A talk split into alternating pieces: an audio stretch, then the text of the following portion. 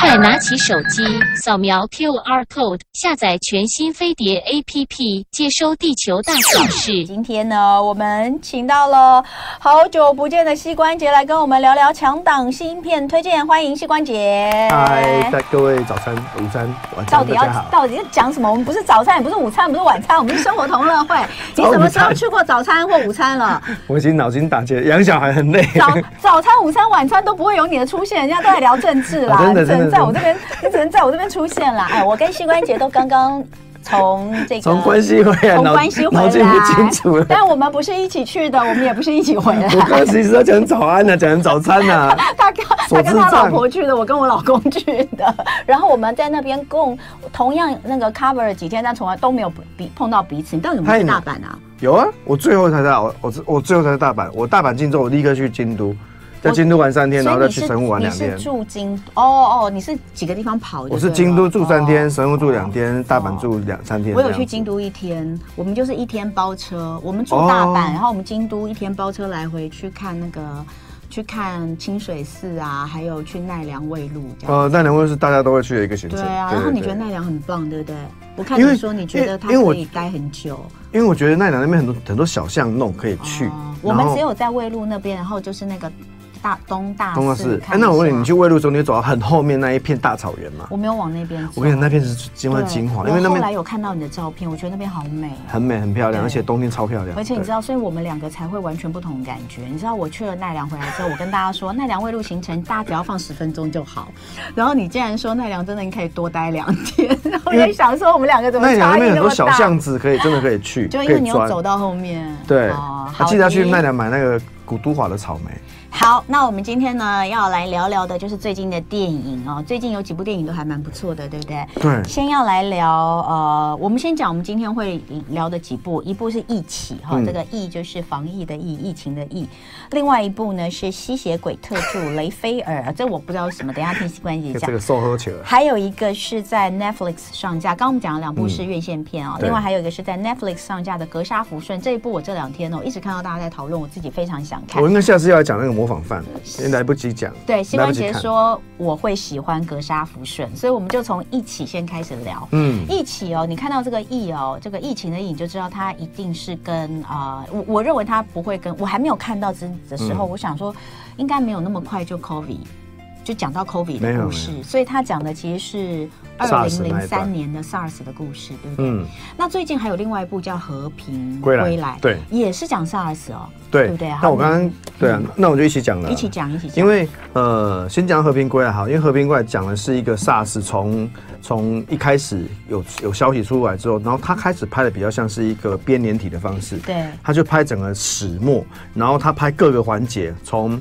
从政治的角度，从媒体的角度，从医院的角度，而且医院的角度里面，他还要拍到的是医院里面的那个白色巨塔的那个风景，他都有拍。所以和平归来，如果你想要看比较全貌式的 SARS 的整个始末。你就看《和平归来》。那《和平归来》现阶段在网络上有很多种不同的阅读方案哦，有的是呃，不管你是看哪一个平台播出的，它有不同的一个选费的方式哦，这是其中一个。那一起呢，它就完全着重在一小段，就是在呃当。大家都知道，其实当时的医院是哪间医院的哦，但是他电影还是做了适度的改编，他没有把整个医院当时那个名词秀出来哦。那他看到的是我们在医生的，但是你从和平归来就知道是哪一间医院，当然了，全世界人都知道是哪一间医院，只是他没有啦，他没有，他没有特别讲，但大家都知道。好，他就很着重在瞬间要封院那一刻，里面的人完全措手不及。他拍的是这一段，然后措手不及的。阶段当中，里面的医护人员的情况有什么？其实大家也都知道，有些医护人反抗啊，嗯，为什么我要我要被被突然间我要被隔离？我要，而且有些人就觉得，哎、欸，我还要照顾 SARS 的病患，嗯，那我自己也有很高的风险，所以当时的和平医院分分成 A、B 两栋，嗯，他光是要去 B 栋这一段，基本上就大家觉得好像我要走到一个。一个阴阳交界的地方，嗯，那个压力感哦，在《一起》这一部作品里面完全拍出来，嗯，然后呢，在这个片里面呢，我觉得如果未来哈，未来如果其实这这个可以讨论，金马奖以后要不要成立一个叫做最佳整体演出奖？哦，我讲这个意思，我相信大家应该都听懂。嗯、这片就是很适合最佳整体演出奖。哎、欸，寄生上流他们就拿过很多那个，在韩国就是拿那个整整体演出的奖嘛，对，有有的有拿有拿这个，所以韩国就有这种奖啊。其实这个是真的可以讨论，这个这个片是可以值得拿最佳整体演出奖，因为王柏杰啊、曾敬驊真的是都是拿出那种。仿佛就是生涯代表作的方式在演戏了。嗯，那薛仕凌哦，我没有特别讲薛仕凌，是因为薛仕凌在每个作品都很好，所以我不知道怎么办。哦，我懂你的意思。你有看薛仕凌演的任何一个作品哦？嗯，他很厉害，都演的很好。他真的，这这个人怎么有办法斜杠到这么厉害？他他大家是不是都忘记他原本是歌手啊？他是歌手吗？你忘记他是歌手？他是歌手吗？他是他是大嘴巴啦。哦，真的我不知道哎。你要不出去忏悔一下？本来就对影剧圈没有很熟。那个制作人放放大嘴巴的音乐，薛仕凌啊。哦，原来如此哦。向杰路也表现不错。对，薛仕凌真的斜杠到很夸张。现在这几年都在演戏，演到一个大家都是不是都忘记他原本是歌手了？哇，所以这部片哦，哎，因为你知道，就是我我我就是在和平，我就是守和平医院的当年。哦，我跑医药，二零零三年的时候，哦，我那时候我住在斜对面，我住在南宁路。我就是我就是每天都在和平医院前面守。天哪，那你看这个片一定更有。我是从封院前我们就开始，所以封院的那一刻我就在，大家知道吗？所以后来包括那些高官进来，然后呃，大家这个知道这个叶叶金川进去，哈，那个我都在现场。然后我所有的印象最深的，我记得我也在，我也在，不是。是那个护理师，他们在被封冻的，不是那时候他们刚被关起来，就刚决定封院，然后里面人都措手不及。对啊，真的。他们在那个很高的，我忘记是第几层，反正就在大概是我忘记他是第几楼，他有拉，他们是用像是用床单，白色的床单，然后他用红色的颜料，我不知道他用的是什么红色颜，红色的笔还是红药水之类，他们就在上面写，就是。救救我们，请放我们出去，垂下来。那一刻，我真的是哭了，印象深刻。今天礼拜四，生活同乐会非常开心。艺文同乐会时间，我们请到资深影评人膝关节来跟大家聊聊，呃，上映的一些新片。刚刚讲的是一起哦，嗯、那一起刚刚也把这个另外一部《和平归来》大家跟大家介绍了一下，所以就是说，如果你想知道和平，呃，在当时这个和平音乐整个的始末，有点像类纪录片的方式，比较。贴近现实吗？还是怎么讲？他有他改编的手法，但是他他和平归来的方式，他有一部分有拍的比较喜剧一点。Oh, 他在一周看那一段拍的比较有点喜剧。OK，然后在他比较多的琢磨是放在政治那一段。OK，好，对，因为他是国际桥牌社嘛，对，嗯、所以他的那个。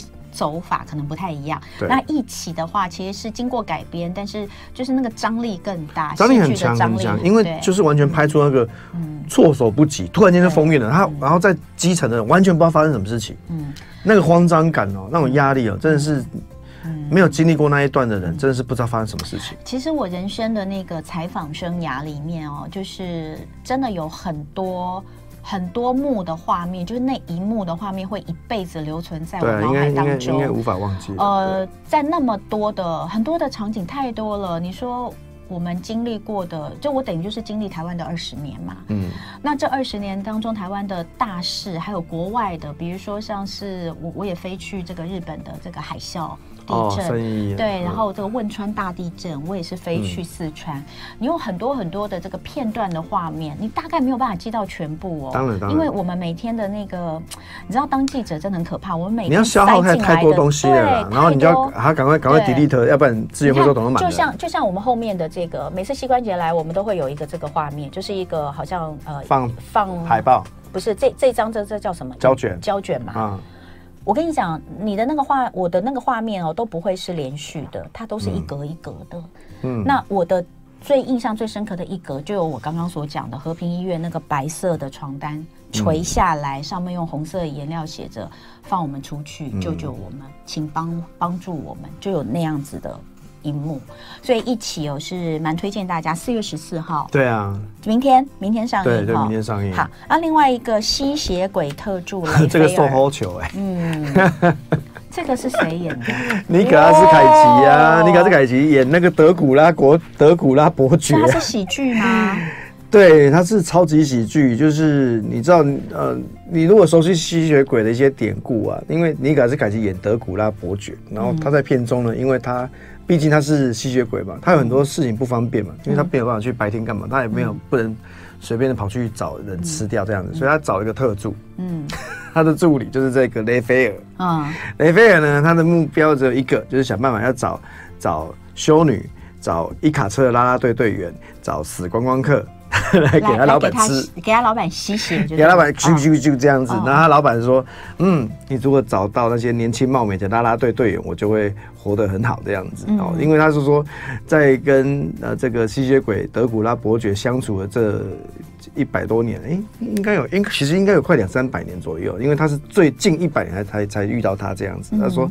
每次呢，就是他会可能过得好好的时候，他就遇到那个教廷派的驱魔士，然后就把他整的，就是德古拉也会元气大伤，所以每次呢，他的那个德古拉都要找找一些年轻貌美的女性哦，或者是死光光客，或者是修女来让他吃吃这样子，他就一直在吃血，然后被他打。然后死死死的很惨，然后要慢慢的又要找人起来吃，然后但是呢，这个雷菲尔他这个角色，他叙述就是我受这个冠老板哦这样遗弃遗那个颐指气死哦，搞得我人生哦很不顺哦，他想办法要摆脱这个冠老板的压迫，在这个过程当中呢，又卷入了一起那个黑帮要各立那个帮派在互相恶斗的过程当中，有一个黑帮想要变大，就对了哦。嗯，总之呢，就是诶其实是蛮好看的，而且相当的。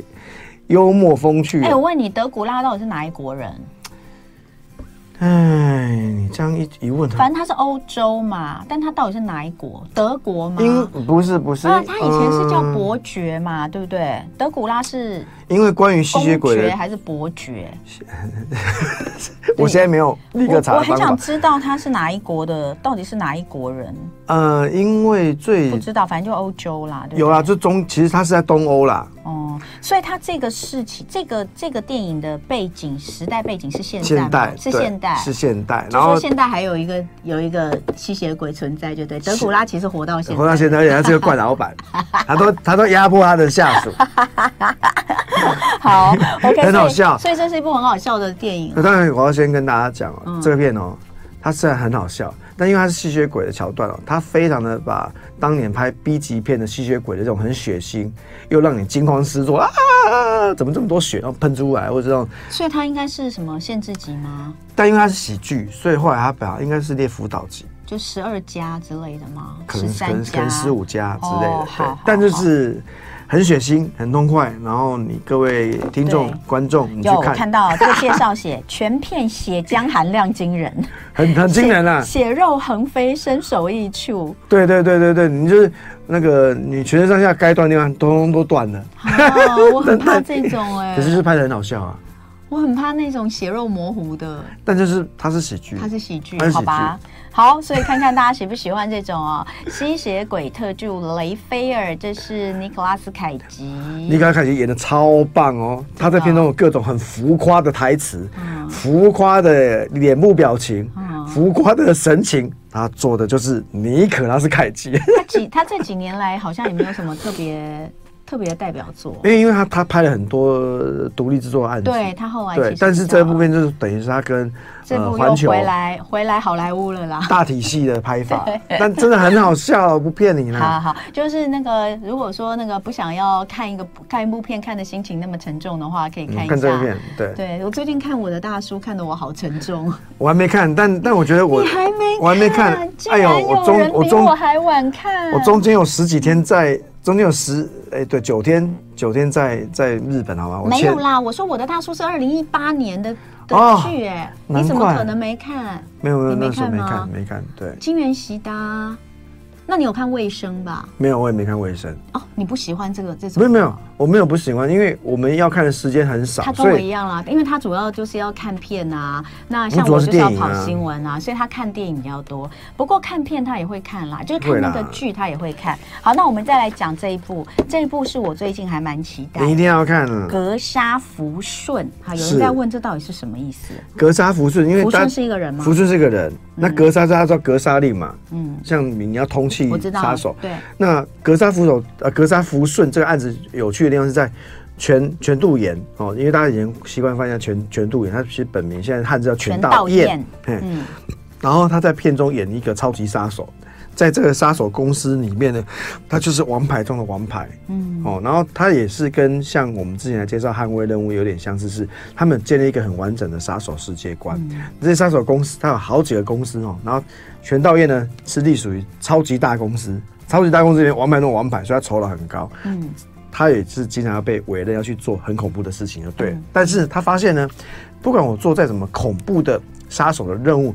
都比不上我要养我那个正在青春期的女儿还要复杂。嗯，他觉得我。我可能杀手的任务都有，就杀人比跟青春期女儿相处还来得简单一些。对啊，养小孩最困难，杀手任务还是次之。对对，然后这里面就去拍摄这种杀手任务的如何去解闯关的一些过程哦。他其实他的身手跟他的整个动作流畅度也非常的够，然后他同时又要讲母女之间那些很复杂的情感，他也都有拍。嗯，然后。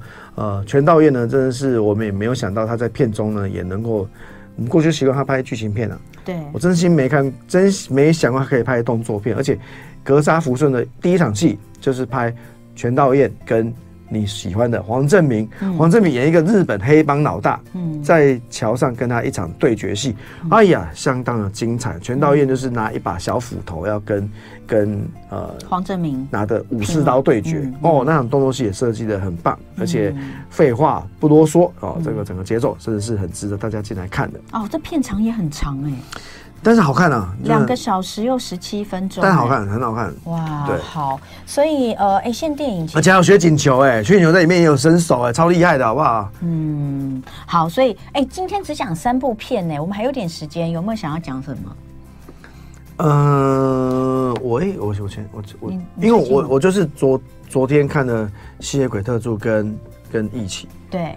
所以，我觉我觉得我应该留一点时间来讲讲《一起》的，因为《一起》是明天就要上映的，而且它是它是国片。好，嗯，我觉得大家可能现在因为刚好现在还是在疫情的阶段啊，对，但是也应该算是尾尾声了啦，嗯，应该在收尾阶段。所以在这个阶段，你去看二十年前发生的 SARS 的事件的时候，嗯，我觉得大家应该会蛮百感交集。就是如果二十年前的这个事情有不一样的一个决策，嗯，我们当年是不是可以？避免这样的一个事件，嗯，所以一起他其实没有要刻意要去苛责这个制度的问题，对，他要拍的是在这种制度底下的压力跟受害者，因为受害者可能是医生，医生也是受害者，嗯，我问你，你要去接触 SARS 病患的时候，你觉得你的家人比较重要，还是你的病人重要？嗯。嗯，这其实是因为医生这个职业有特殊性，他有一个神圣神圣的任务。我今天要救人，可是我人救不好的时候，我可能还会被病患家属告。嗯，所以医生这个角色的心声啊，一起这个片里面也有谈到。王博姐里面在里面就是一个医术很不错，也算是中阶的一个一个学长了。他上面有很多学姐学长，一大堆制度追不完的学长，追不完的学姐，他也困在这制度里面，他受到制度影响太大，他也觉得说，反正我就过一天算一天好了。嗯，我对这个医生这种很神圣的任务。神圣的职业，我已经被制度压迫到，我已经没有那种浪漫的憧憬了。嗯，我就是还卡在家庭生活里面两头烧。他完全去拍这种，我就是爱莫能助啊。我也有我很为难的地方啊，我只是想活下去啊。医生也是人啊，为什么我医生好像要被大家觉得说，你就是应该要先救我，你没有救我你就不对。我也要为自己着想，难道我为自己着想错了吗？你们都是为自己着想的，不是吗？为什么我为自己，我是医生，我为自己着想，我就错了？嗯，而且我是医生，我可能为了要照顾 SARS 的病患，我可能要跟所有人隔绝，而且他们那里面有拍出那种隔绝的荒谬。